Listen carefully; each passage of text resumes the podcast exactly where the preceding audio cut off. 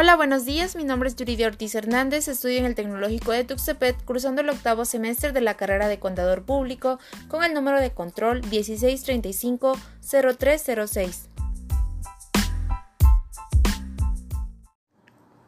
A continuación se presentará el tema de organismos internacionales del sistema financiero internacional. Ahora bien, ¿qué es el sistema financiero internacional? Es un conjunto de instituciones financieras, activos financieros y mercados que hacen posible que el ahorro de unos agentes económicos vayan a los demandantes de crédito. Precisamente, una de las características más importantes del actual panorama económico mundial es la creciente importancia de los mercados financieros a nivel internacional, en los cuales los residentes de distintos países comercian activos, esto es acciones, bonos e instrumentos financieros de diferentes países, así como depósitos bancarios denominados en distintas monedas.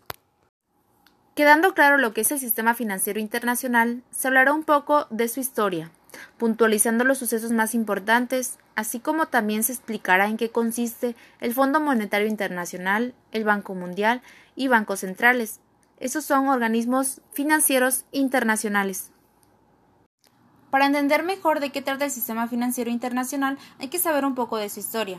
Se divide en varias etapas, entre las más importantes tenemos la Gran Depresión, de 1929 a 1940, la caída de la Bolsa de Nueva York, el jueves 24 de octubre de 1929, mejor conocido como el Jueves Negro, esto provoca la ruina de quienes habían suscrito créditos bancarios y la imposibilidad de hacer frente a su devolución ocasionó la quiebra de numerosos bancos y muchos países se vieron afectados en la inseguridad económica, pobreza y desempleo. Se paralizaron las inversiones y muchas empresas tuvieron que cerrar. Esto afecta directamente al sistema financiero, ya que muchas personas entran en pánico y corren para tratar de retirar el dinero de sus cuentas bancarias. Seguimos con la siguiente etapa que impactó al sistema financiero. Sistema de Bretton Woods, 1944 1971. Los acuerdos del Betro son las resoluciones de la Conferencia Monetaria y Financiera de las Naciones Unidas, realizadas en el complejo hotelero de Bretton Woods entre el 1 y el 22 de julio de 1994, que establecieron el nuevo orden económico mundial que estuvo vigente hasta principios de la década de 1970. Por último tenemos la etapa El patrón oro clásico, el 22 de julio de 1944, en la Conferencia Monetaria y Financiera de las Naciones Unidas cuando se aprobó la adoptación del dólar como una moneda global. Hasta ese momento, la moneda era convertible legalmente en oro, a razón de 35 dólares la onza. Los bancos centrales de los países miembros tenían el derecho de cambiar sus reservas en dólares por oro o viceversa. Así se resumen esos acontecimientos importantes del sistema financiero internacional. Ahora bien, ¿qué tiene que ver esto con la actualidad? Pues mucho, ya que en esas fechas surgieron diferentes organismos internacionales. Se crea el Fondo Monetario Internacional. El convenio fue adoptado en la Conferencia Monetaria y Financiera de las Naciones Unidas celebradas en Bretton Woods, por lo que es conocido también como los Acuerdos de Bretton Woods el 22 de julio de 1944. Este entró en vigor el 27 de diciembre de 1945. Nace con el fin de promover el crecimiento económico entre los países y así tener una estabilidad financiera para evitar la crisis como la Gran Depresión. Inclusive da préstamos a los países en caso de que se metan en problemas financieros. Hoy en día, este organismo internacional trabaja para promover la cooperación monetaria mundial, asegura la estabilidad financiera, facilitar el comercio internacional, promueve un alto nivel de empleo y crecimiento económico sustentable y reducir la pobreza, lo cual ayuda a tener una estabilidad económica en los países y así evitar una crisis económica. Entre las principales funciones que tiene el Fondo Monetario Internacional se encuentra la asistencia financiera y técnica. La asistencia financiera, como lo dice su nombre, se otorgan financiamiento con el fin de dar a los países miembros margen de maniobras para corregir sus problemas de balanza de pagos.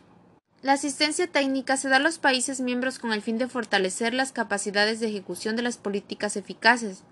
La asistencia técnica abarca ámbitos tales como política y administración tributaria, administración del gasto, políticas monetarias y cambiarias, supervisión y regularización del sistema bancario y financieros, marcos legislativos y estadísticos. Y por último, el Fondo Monetario Internacional tiene como misión garantizar el equilibrio del sistema financiero internacional, con la finalidad de promover el intercambio comercial entre los Estados asociados. Tiene como visión impulsar el crecimiento y desarrollo de las naciones, al fortalecer todas aquellas instituciones que les brindan el cambio para una posible recuperación económica, brindándoles préstamos y asesoramientos que pueden influir en el buen funcionamiento de sus operaciones comerciales. Tanto su visión como misión busca establecer cualquier medida para dar solución a los problemas que de alguna manera descentralizan el mercado, pues lo que el Fondo Monetario busca es mantener la estabilidad financiera del mayor número de naciones posibles para poder evitar el descenso de las actividades productivas que tanto benefician el mercado internacional. El siguiente órgano internacional es el Banco Mundial, creado en 1994, con el fin de impulsar principalmente a las empobrecidas economías de los países europeos que participaron en la Segunda Guerra Mundial. Es uno de los organismos especializados de las Naciones Unidas. El Banco Mundial fue principalmente para ayudar a reconstruir los países de Europa que prácticamente estaban en ruinas. Hoy en día es un organismo sin ánimo de lucro, que tiene por objeto establecer a los países en desarrollo préstamos a bajos intereses, créditos sin intereses y donaciones. Los préstamos del Banco Mundial son por lo general para invertir en educación, salud e infraestructura. Asimismo, se utilizan para modernizar el sector financiero de un país, la agricultura y los recursos naturales. El objeto del Banco Mundial, según lo describen ellos mismos, es cerrar la brecha económica entre países pobres y ricos, para convertir los recursos de los países ricos en crecimiento de los países pobres, para lograr una reducción sostenible de la pobreza. Entre otras funciones que tiene el Banco Mundial es erradicar la pobreza extrema y el hambre, lograr la educación primaria universal, promover la igualdad entre los géneros y potenciar la capacidad de acciones de las mujeres, reducir la mortalidad infantil, combatir el VIH-Sida, el pauladismo y otras enfermedades, asegurar la sostenibilidad ambiental, crear una Asociación Mundial para el Desarrollo. Tiene como misión poner fin a la pobreza extrema, reducir al 3% el porcentaje de las personas que viven con menos al día en el mundo a más tardar en el 2030 y tiene como visión promover la prosperidad compartida, fomentar el aumento de los ingresos del 40% más pobres de la población en todos los países. Se podría decir que el Banco Mundial es una organización internacional especializada en finanzas, cuya principal actividad es la ayuda a países en desarrollo que necesitan apoyo económico a través de préstamos o créditos y que se encuentran en situación de pobreza. El Banco Mundial presta apoyo tanto a los países desarrollados como a los países en desarrollo, en la forma de financiamiento, garantías, estudios analíticos y de asesorías, alivio de la deuda, iniciativas para el fortalecimiento de la capacidad y actividades de seguimiento y promoción a nivel mundial. La estrategia de lucha contra la pobreza del Banco Mundial se basa en fortalecer el clima de inversiones e invertir en las personas pobres. Continuamos con el siguiente organismo internacional, la Bolsa de Nueva York. La Bolsa de Nueva York es el mayor mercado de valores del mundo en volumen monetario y el primero en número de empresas escritas. Cuenta con un volumen anual de transacciones de 36 billones de dólares, incluyendo los 12 billones de compañías no estadounidenses. Fue creada en 1792, cuando un grupo de corredores de bolsa se organizó formando un comité llamado Junta de Valores y Bolsa de Nueva York, con la finalidad de poder controlar el flujo de acciones que en aquellos tiempos era negocio libremente. La Bolsa de Nueva York es un organismo sin fines lucrativos, dirigidos por un comité de directores formado por diez representantes del público, de los intermediarios y por un presidente, trabajando todo el tiempo. Los responsables del público vienen de todos los puntos cardinales y actualmente comprenden a directores de empresas, miembros del cuerpo docente, un antiguo diplomático y el director del Fondo de Pensiones de Jubilación. Ahora bien, para que una compañía pueda cotizar en la bolsa de valores como una sociedad anónima bursátil, debe cumplir con ciertos requisitos.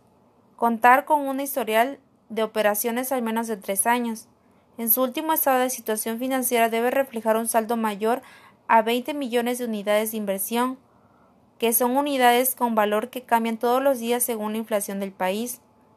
La utilidad de operación de los últimos tres años deberá ser positiva, alcanzar un mínimo de 200 inversionistas. Debe adoptarse el código de ética y mejorar prácticas corporativas.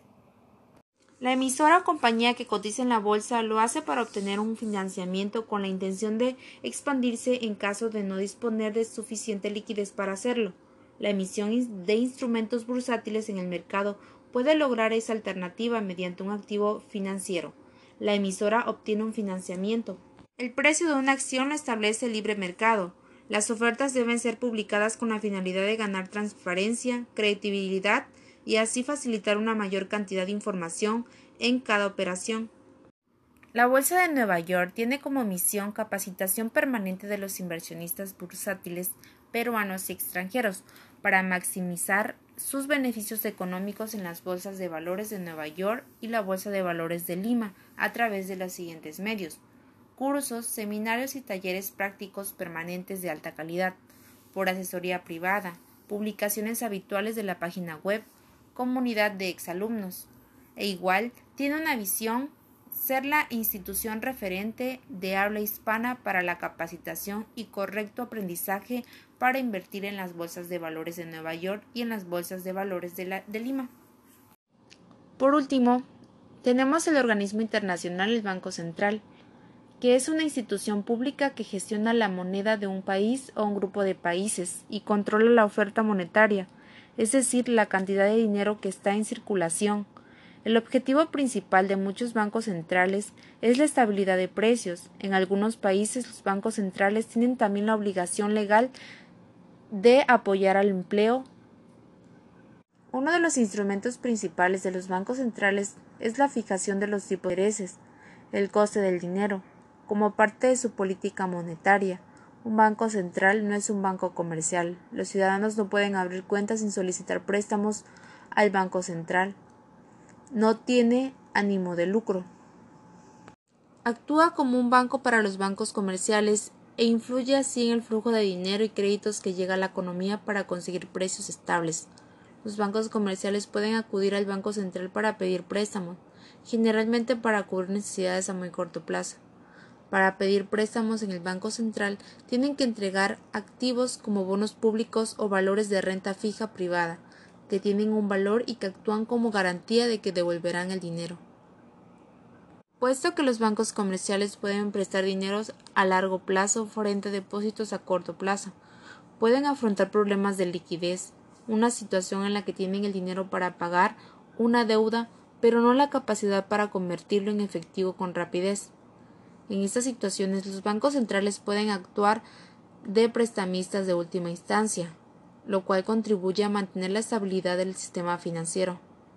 Los bancos centrales pueden tener una amplia gama de tareas además de las políticas monetarias. Por lo general emiten billetes y monedas, aseguran el buen funcionamiento del sistema de pago por los bancos y los instrumentos financieros negociados, gestionan las reservas de monedas extranjeras, informan al político sobre la economía. Muchos bancos centrales contribuyen asimismo a la entidad del sistema financiero mediante la supervisión de los bancos comerciales, a fin de asegurar que los prestamistas no están asumiendo riesgos excesivos.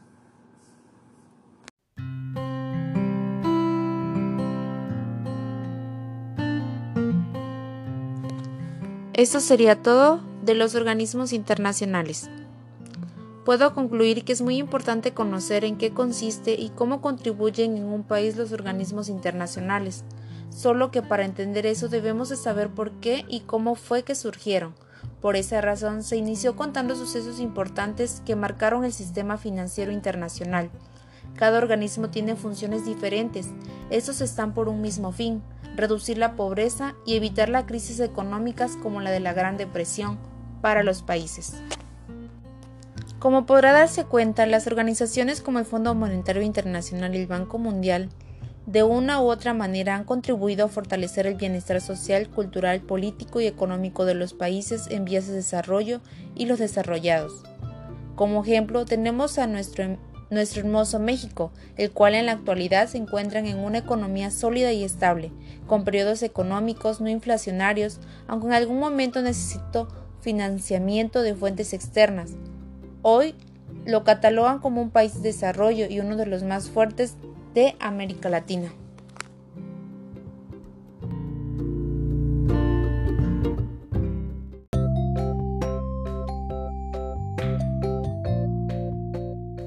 Esto sería todo, gracias por su atención.